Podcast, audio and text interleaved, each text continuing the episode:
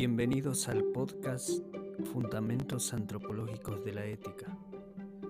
Hoy responderemos la pregunta, ¿nacemos morales o nos hacemos morales?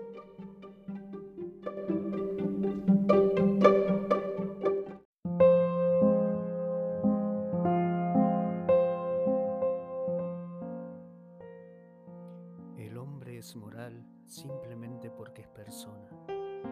Es una capacidad irrenunciable de su estructura. Es un instinto que posee toda mente humana.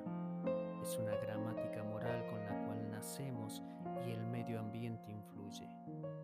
Pero nada se hace sin esa base innata. Una habilidad con la que nacemos es la empatía, que son los cimientos de nuestra inteligencia moral y nos permite sentir, comprender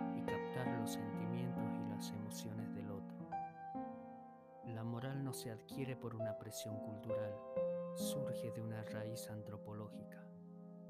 En la moral como estructura somos seres constitutivamente morales. Podemos actuar de forma correcta o incorrecta. El hombre no solo debe responder por sus estímulos, también debe responder por sus respuestas está llamado a hacerse cargo de sus respuestas. No solo es un ser responsivo, sino también responsable, porque desarrolla sus respuestas en libertad, por lo tanto deben ser justificadas. Por un lado, significa ajustarse a la realidad desde su libertad moral como estructura. Por otro lado, la moral como contenido significa rendir cuenta ante sí mismo y ante los demás de por qué esa acción es lo correcto.